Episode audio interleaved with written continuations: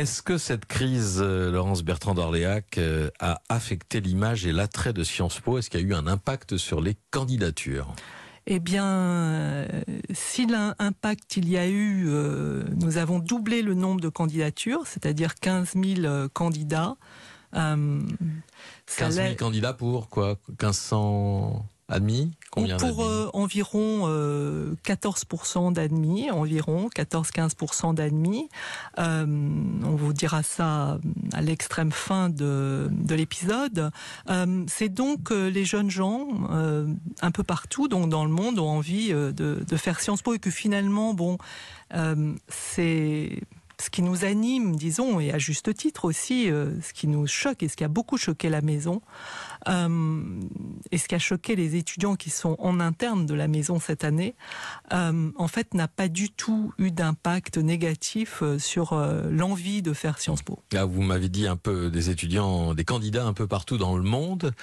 Quel est le projet de, Sciences Po aujourd'hui? Est-ce qu'il s'agit de, rester euh, une école de formation des élites françaises, comme ça a longtemps été le cas, ou est-ce qu'il s'agit de, devenir ou de conforter une place euh, d'université de, sciences sociales euh, à l'américaine? Bah, à l'américaine, non, je dirais pas, parce que en fait, nous avons un écosystème qui est très particulier. Euh, alors, nous avons pris de bonnes idées euh, américaines, c'est vrai, euh, mais nous avons aussi un mode de fonctionnement qui est très européen et très français d'une certaine façon. mais je dirais que oui, non seulement on va conforter, en tout cas, cette internationalisation, mais il y a à peu près 30% de des gens, des personnes personnes qui ont fait Sciences Po qui partent à l'étranger euh, désormais. Donc qui euh, partent pour un projet professionnel. Oui, absolument. Après, après leurs études. Absolument pour un projet parce professionnel. Il y, a toujours cette année à l'étranger. Oui, bien euh, sûr. Qui, entre, qui, fait partie maintenant qui, de l'identité de Sciences Po. Hein. Oui, qui, est, en troisième année et, et probablement qui attire aussi à juste titre les jeunes gens.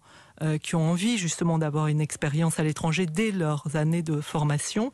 Euh, mais un certain nombre, encore une fois, euh, non négligeable, travaillera à l'étranger, d'une part, et travaillera un peu partout, c'est-à-dire pas seulement dans la haute fonction publique, très loin de là, mais pour la plupart, disons à près de 80%, dans les organismes privés, dans les, dans les sociétés privées.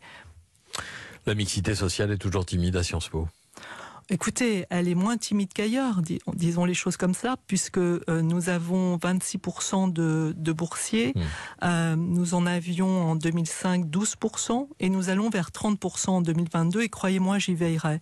Euh, difficile de trouver mieux, non?